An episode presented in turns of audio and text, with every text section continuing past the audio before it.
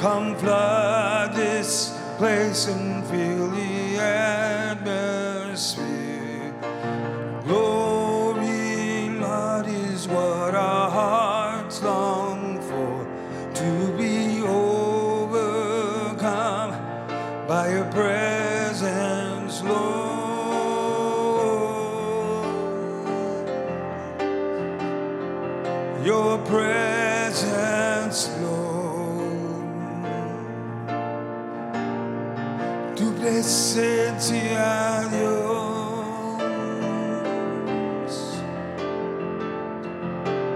Presencia, Dios.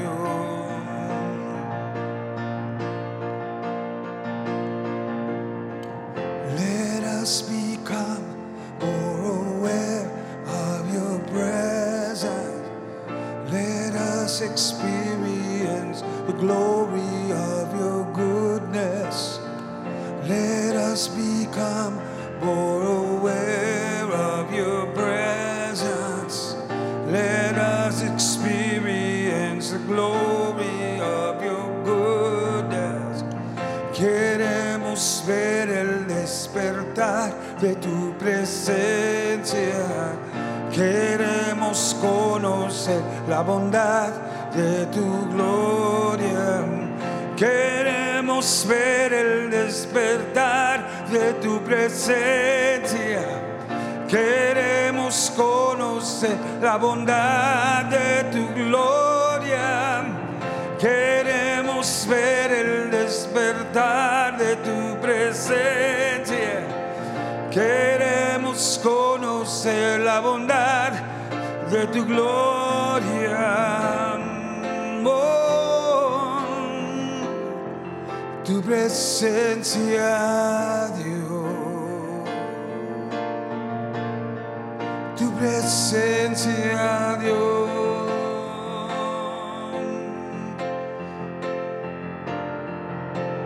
Bienvenido, Santo Espíritu,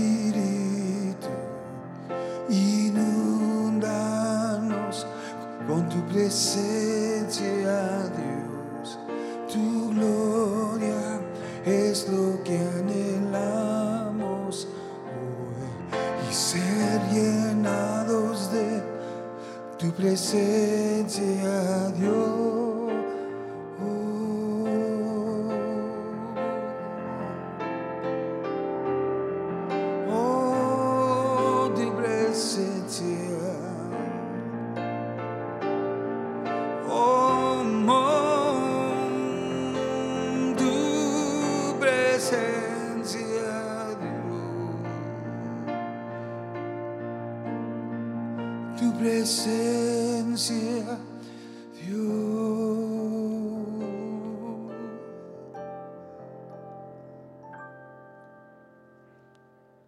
Gloria a Dios. Bendiciones hermanos en este viernes maravilloso que Dios permite que estemos aquí otra vez en los estudios bíblicos que estamos llevando cada, cada viernes. Aquí estamos los domingos y, y- y los viernes para traerles un mensaje precioso para tu vida. Quiero agradecer al hermano Israel, al hermano yo que estamos aquí para hacer el trabajo que Dios nos mandó hacer. Estamos contentos y felices. Y ahora yo quiero que tú te prepares, agarra tu Biblia, tu libreta, tu lápiz, para que tú empieces a anotar, ahorita que viene el hermano Israel, para poder ah, tú apuntar los versículos y para que después puedas leerlos y puedas aprender cada día, cada día más y más. Aquí estamos, es un placer para mí saludarte, soy el pastor Ángel Martínez y ahora nuestro eh, hermano Israel contigo. Gloria a Dios. Gracias, pastor. Dios le bendiga. Muchas gracias. Una vez más estamos en este lugar para poder llevar este precioso estudio. Ah, gloria a Dios. Vamos a continuar con el tema que, que teníamos anteriormente. ¿Quién tiene la culpa? Ah, y si yo pudiera ponerle un subtítulo a este, yo le podría poner lo que es reconociendo quién soy. Ah, bueno, gloria a Dios. Ah, mira, probablemente la semana pasada cuando te quedaste un poco, voy a decir, voy a usar una palabra no, que yo no sé si la conozcan mucho, anodadado, o te quedaste como diciendo, bueno, entonces, ¿de quién es la culpa o quién tiene la culpa? Entonces, vamos, por eso es que quiero seguir este estudio para que tú puedas continuar y podamos seguir aprendiendo acerca de todo, es, todo esto. Así que mira, ah, voy a regresar al versículo de Juan 16:33, el cual habla y nos dice, estas cosas os he hablado para que en mí tengáis paz. En el mundo tendréis aflicción, pero confiad yo he vencido al mundo. Ese fue el versículo y ese va a ser el versículo que nos va a llevar por todo este tiempo del estudio. ¿Y por qué? Porque sabemos que Jesucristo, ah, usando a los, ah, hablándonos en ese tiempo acerca de que nosotros tenemos que estar conscientes. Y quiero, ¿y por qué lo voy a repetir? Porque quiero que estemos conscientes de lo que Jesucristo estaba hablando, nos estaba enseñando, estaba transmitiendo a cada uno de nosotros en esta preciosa palabra de Dios. Y en el libro de Juan nos enfoca en algo bien principal donde nos dice, en este mundo tendréis aflicción, pero confiad porque yo he vencido al mundo. Bueno, vemos que Dios vemos que Dios hizo su trabajo. Y si tú no escuchaste los, ah, los versículos anteriores, ah, vas a ver que ah, en, el, pasado, en los otros estudios bíblicos, vemos varios versículos en los cuales Dios, Él ya hizo lo que tenía que hacer desde el principio. Él fue a la cruz del Calvario y Él fue y entregó su vida por nosotros. También vimos que Satanás sigue haciendo lo que él tiene que hacer. Y lo va a seguir haciendo hasta que se cumpla lo que dice la palabra de Dios, que él se ha lanzado hasta el lago de fuego. Pero también al mismo tiempo tenemos que ver ahora nosotros qué es lo que tenemos que hacer. Tú y yo, ¿qué tenemos que hacer? Sabemos que los tiempos están cambiando. Y cuando leemos la Biblia, vemos cómo en la Biblia hay, la Biblia nos enseña las situaciones que pasaron en aquel tiempo. Nosotros lo que ahora vemos, cómo ha cambiado las situaciones, cómo ha crecido lo que es el, el conocimiento, la ciencia. Ahora, cómo podemos, tú puedes vernos por medio del Internet, cómo ha cambiado todo, cómo ha cambiado la, la mentalidad del ser humano, cómo ha cambiado todo. Y muchas de las veces ahí es donde ha existido uno de los grandes problemas. ¿Por qué? Porque hemos dejado, nosotros nos hemos dejado guiar por el sistema del mundo, siendo que Dios ya había dejado establecido algo. Ahora déjate, voy a decir una cosa. La Biblia me enseña que Dios sigue siendo el mismo. En Hebreos capítulo 13, versículo 8, la Biblia nos enseña Jesucristo es el mismo ayer, hoy y por los siglos de los siglos. ¿Qué significa eso? Que Jesucristo lo que hizo ayer lo hace hoy y lo va a seguir haciendo en el futuro, que es el amarte, el estar contigo, el caminar contigo. Pero ahora todo depende de nosotros. ¿Sí? Por eso es que tú y yo tenemos que reconocer y entender de que nuestra única respuesta es Jesucristo. También probablemente tú dijiste, bueno, ¿a quién le voy a echar la culpa de todo lo que me está pasando? ¿Quién va a ser el culpable? Porque soy así. Y tú te quedaste con eso pendiente, te quedaste con eso en tu mente, te quedaste con eso en tu corazón. Y yo dije esto, todo eso tenemos que traérselo a Jesucristo y presentárselo a Él. ¿Por qué? Porque Él te ama. Mira, Déjate lo traduzco de una forma más simple. ¿sí? Jesucristo, Él es Dios. Él te creó y me creó perfectos. Nos creó con una mentalidad en la cual nosotros, para poder sobresalir adelante, nos creó a su imagen y semejanza.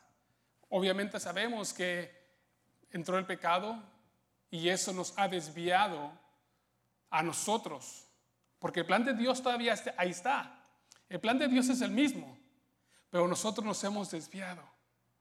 ¿Por qué? Porque acuérdate que, Hebreo nos habla que Dios es el mismo y el plan que Él tenía desde el principio cuando creó al, al hombre o al ser humano es el mismo del tiempo de Adán, del tiempo de hoy y del tiempo del futuro hasta que Él venga y nos lleve a su reino. El plan de Él nunca cambia. Nosotros somos los que hemos cambiado. Nuestra mente ha sido lo que ha cambiado. Nos hemos desviado. Hemos dado, le hemos abierto la puerta a varias cosas en las cuales nos están guiando a diferentes lugares y nos están desviando del plan de Dios. Por eso es que en este día Dios quiere que nos centremos, nos enfoquemos y, nos pongamos en el enfoque, como yo decía en el subtítulo, reconociendo quién soy yo. ¿Quién eres tú? Yo te hago esa pregunta. ¿quién eres tú? Tú me has de decir, bueno, pues yo soy Juan Pérez o soy Israel Alacio. Ah, has decir, el pastor, bueno, pues yo soy Ángel Martínez. Pero sí, ¿quién eres tú ahora en Cristo Jesús? Dios puso en tu vida metas, propósitos. Dios puso en nuestra vida metas y propósitos. Una de las cosas que Adán tenía que hacer, y, lo vemos en la Biblia, era de que él tenía que ponerle nombre a los, a los animales, pero algo principal, que el único que tenía que hacer era adorar y exaltar la gloria de Dios. ¿Sí? Disfrutar de lo que Dios le había dado. Regocijarse de lo que Dios le había dado. Pero vemos que desafortunadamente hubo un pequeño desvío. Pero es por eso que estamos estudiando, para atraer ese desvío y enfocarnos poco a poco. Mira, no importa la edad que tengas, no importa por lo que hayas pasado, no importa por lo que hayamos sufrido, y vamos a ver varios puntos de eso. Como te digo, Dios tiene un propósito y el propósito de Dios se quiere cumplir en tu vida. Ahora nomás depende de nosotros que nosotros le demos la oportunidad a Dios para que ese propósito se vuelva a nuestras vidas y podamos cumplirlo. Vamos a seguir. Mucha gente llega a captar temprano el propósito de Dios, la visión de Dios. Descubren sus regalos a temprana edad. Desde pequeño muchas de las veces nosotros no lo pensamos, pero si tú te pones a pensar, ¿cuántas de las veces tú dijiste cuando eras pequeño, oh yo cuando, cuando sea grande quiero ser un policía, o cuando sea grande quiero ser un, un, ah, bombero, o cuando sea, o sea grande quiero ser un, pastor, o quiero ser un profeta, o quiero ser ah, cualquier cosa, desde muy pequeño. ¿Por qué? Porque eso, esa idea fue impregnada en Dios de poner en nosotros el ser alguien más, el ser alguien, ¿para qué? Para glorificar la, gloria de Dios. Tú, como, tú, tú dirás, bueno, ¿cómo un policía glorifica a Dios? ¿Cómo un bombero glorifica a Dios? Con su vida, haciendo lo recto y lo justo delante de Dios y obviamente enseñándonos la ley. Pero podemos hablar de muchas cosas, pero no quiero desenfocarte. ¿Por qué? Porque quiero que este mensaje llegue a tu vida, llegue a tu corazón y, volvernos a traer de eso que se perdió o se, se, se, alejó. No voy a decirlo se perdió, de, donde se alejó el plan de Dios, regresarlo una vez más y el, y el reenfocarnos para que el plan de Dios siga en nuestra vida. Vamos a hablar, vamos, voy a hablar rápidamente de un personaje de la Biblia y como tengo pocos minutos voy a tratar de no correr, pero voy a tratar de explicarlo. Cómo, cómo hay problemas, hay situaciones, hay cuestiones en las cuales nosotros siempre queremos estar apuntando a quién tuvo la culpa o de quién es la culpa, porque yo soy así o yo estoy así por fulanito y tal. Mira, Dios nos va a enseñar en este día cómo si nosotros podemos sobresalir, no importa la situación. Mira, un ejemplo grandísimo. ¿sí? esta crisis que estamos pasando, mi pregunta para ti es esta. ¿Te está haciendo más fuerte o estás haciendo que caigas? ¿Vas a sobresalir adelante sobre esto que está pasando?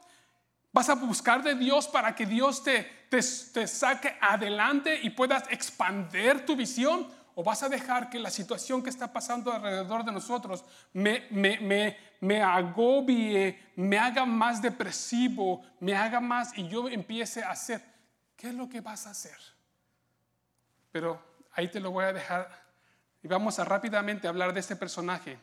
¿Sí? En la Biblia hay un personaje que está en el libro de Génesis capítulo 37 y si tú conoces vas a ver que vamos a hablar de José. José era un joven, un joven de 17 años en el cual a esa corta edad Dios ya hablaba con él por medio de sueños y le daba sueños. Dios le ministraba y él en su corta edad probablemente él iba, la Biblia dice que él iba y hablaba con sus hermanos y les platicaba sus sueños, fue con su papá y le platicó su sueño. ¿Cuántas veces tú, mi amado amigo, mi amado hermano, ha tenido sueños en los cuales quieres hacer cosas grandes y la gente te ha puesto abajo, te han dicho estás loco, no sirves para nada? ¿Cuántas veces la gente ha puesto esa visión que Dios te ha dado, la ha destrozado de ti? Pero mira, te voy a poner un ejemplo. Este joven, 17 años, por todo lo que tuvo que pasar, pero él nunca se desvió de la visión que Dios tenía para él. Y es algo importante que tú y yo queremos, que quiero, ese mensaje que quiero llevar, cómo nunca es tarde de volver a traer ese bote de regreso. Mira, a la edad de 17 años, él era el número 11 de 12, de 12, eh, de 12 hijos.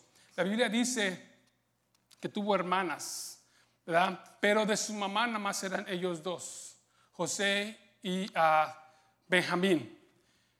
Después que nació Benjamín, la Biblia nos enseña que su mamá muere.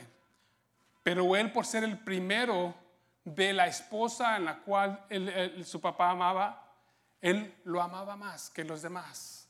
La Biblia dice que le hizo un, traje de muchos colores. ¿Y por, qué es, ¿Y por qué eso tiene importancia? Porque vas a ver cómo sus hermanos lo odiaban por todo eso, lo despreciaban por todo eso. Todos sus hermanos vemos, si hemos estudiado la Biblia, vemos cómo todos los hermanos había un propósito y el propósito de Dios se cumplió en todos de ellos, aún a pesar que hicieron esto con este joven. Porque estamos hablando de las doce tribus de Judá. Cada uno de ellos, de las doce tribus de Israel, perdón, las doce tribus de Israel. Cada uno de ellos tenía un propósito. Probablemente ellos no lo habían captado, pero José sí lo había captado. Mira, la Biblia nos enseña, y voy a avanzar rápido porque yo sé que el tiempo se me está corriendo. Génesis 37, 18 nos habla que cuando él, cuando su padre fue a buscar, lo mandó, mandó a José para que lo buscara, ellos se habían movido de, de un lugar a otro y él fue a buscarlos. Y cuando sus hermanos no lo vieron, le dijeron, ah, mira, ahí viene ese. Y la Biblia dice esto. Pero cuando ellos lo vieron, lo reconocieron a la distancia y decidieron matarlo. Ahí viene el soñador, exclamaron. Vamos, matémoslo y echémoslo en una cisterna. Luego le diremos a nuestro padre que algún animal salvaje se lo comió. Veremos en qué paran sus sueños. ¿Cuántas veces, mi amado hermano, amigo que me escuchas, ese sueño que tenías ha sido golpeado, ha sido acabado. Y tú has permitido que ese sueño o esa visión o esa cuestión que Dios estaba preparando para que tú sobresalieras ha sido, ah, ¿cómo puedo decirlo? ¿Cómo puedo usar una palabra? Ah, exterminada, voy a usar esa palabra. esa cuestión que tú tenías. Ahora, ellos llevaron a, llevaron a plan eso, ellos lo hicieron. La Biblia nos enseña, si tú sigues leyendo, que lo echaron en una cisterna. Su hermano Benjamín, él dijo, ¿sabes qué? No, no, no, no, ¿qué te parece si no, no, este, vamos nomás a meterlo ahí a esa cisterna? Y, y ese traje que, que, tenemos, matamos, matamos un, un, animalito, lo llenamos de sangre y le decimos a, a nuestro papá que un animal lo mató. Y eso fue lo que hicieron. Pero mira, Después la Biblia nos enseña Pero él se mantuvo firme, quiero, quiero pensar, quiero decirte esto, él se mantuvo firme. Él estuvo de bueno, yo al único que amo, yo al que sigo es a Dios. Mi sueño nadie me lo va a quitar. Y ellos siguieron adelante. Después de ahí, en el versículo 28 de Génesis 37, la Biblia nos enseña, y cuando pasaban los madianitas, mercaderes, sacaron ellos a José de la cisterna y le trajeron arriba y lo vendieron a los ismaelitas por 20 piezas de plata y llevaron a José a Egipto. Yo pienso que para José dijo, me estoy alejando más de mi visión. Yo no sé probablemente qué hubiera pasado por la mente de José, pero yo sí te puedo decir que él se mantuvo firme. La Biblia dice que él se mantuvo firme. Muchas de las veces, ¿cuántas veces, mi amado amigo, amado hermano que me escuchas? Mira, de una u otra forma, si tú no has cumplido la meta de Dios en tu vida, alguien te la tumbó. Alguien te desvió, algo, alguien dijo algo que te, sacó de ese plan que Dios tenía para ti. Pero aquí José, la Biblia nos enseña de que él se mantuvo firme. No le importó estar en una cisterna. A él no le importó que sus hermanos lo odiaran. A él no le importó que lo hubieran vendido a, este, a estos marianitas. Y después de ahí, mi amado hermano, aleluya, él fue llevado a, a Egipto. Él fue vendido una vez más ¿Sí? Él fue vendido una vez más. Él fue vendido otra vez más. Deja, voy aquí, dice la Biblia que a Potifar, que era uno de los oficiales de Faraón, capitán de la guardia, fue vendido una vez más. tú das de pensar, bueno, pues, ¿qué estará pasando con José? ¿Por qué no ¿Por qué no este mejor se retiró y dejó de no hacerlo? ¿Por qué? Porque él se mantenía firme, no le importaba lo que, lo que él estuviera pasando, no le importaba cuánta gente lo hubiera puesto abajo, a él no le importó cuánta gente lo pateó, a él no le importó cuánta gente le dijo, ¿sabes qué? No sirves para nada, esos sueños que tú pensaste, ¿sabes qué? Ya no sirven, se van a acabar, a él no le importó nada de eso, él siguió adelante, él siguió adelante, él siguió adelante. Y mira, mi amado hermano, por falta de tiempo, ¿sabes qué? quiero seguir adelante, no quiero, terminar, no quiero nomás correr y avanzar, sino quiero llevar detalladamente, detalladamente cómo nosotros podemos enderezar ese bote en el cual fue, pasó hace muchos años. ¿Para qué? Porque yo quiero que tú reconozcas quién eres en Cristo Jesús. Yo quiero que tú abras tu vida, abras tu corazón y no le echemos la culpa a nadie más. Porque como te digo, Dios ya hizo su parte.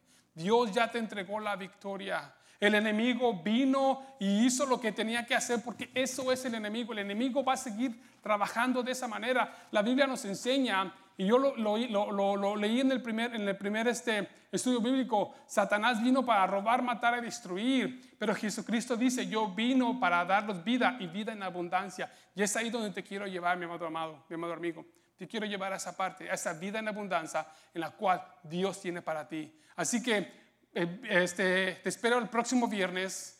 No quiero, no quiero terminar, no quiero correr, pero sí quiero que me acompañes el próximo viernes para seguir viendo qué pasó con José, qué hizo José para poder sobresalir adelante y poder lograr el sueño que Dios le dio en su vida.